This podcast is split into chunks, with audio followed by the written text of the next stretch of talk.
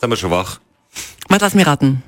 B156? Lambrichshaus und Bundesstraße. Da kommen jetzt die ersten Zeitverluste rein. Momentan sind wir noch so bei zwei Minuten Zeitverlust. Haben wir ein bisschen Zeit. Ja. Und jetzt, warte, wir müssen jetzt über was reden. Und zwar, ich finde, dass wir das nicht genügend gefeiert haben. Und deswegen machen wir das, das da müssen wir es na, nachholen.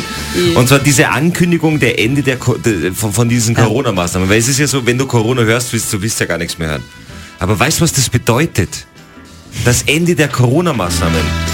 Weißt du, was das heißt? Na. Das heißt eigentlich für uns das Ende der Pandemie. Das heißt, dieser ja. Mist ist endlich vorbei. Das heißt, keine Lockdowns mehr.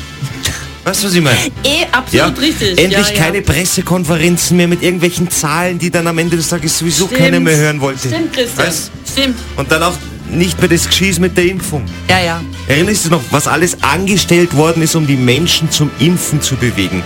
Da haben sie dann sogar im Airbus geimpft. Einen wunderschönen guten Morgen, hier spricht Ihr Kapitän.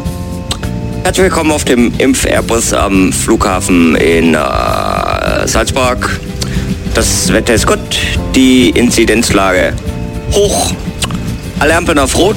Die Impfbegleiterinnen servieren Ihnen dann zur Begrüßung gleich eine kleine Spritze BioNTech Pfizer.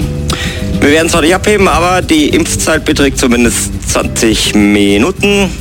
Ist immer noch länger als die meisten Flüge von Ursula von der Leyen. Thanks for your attention. Guten Stich.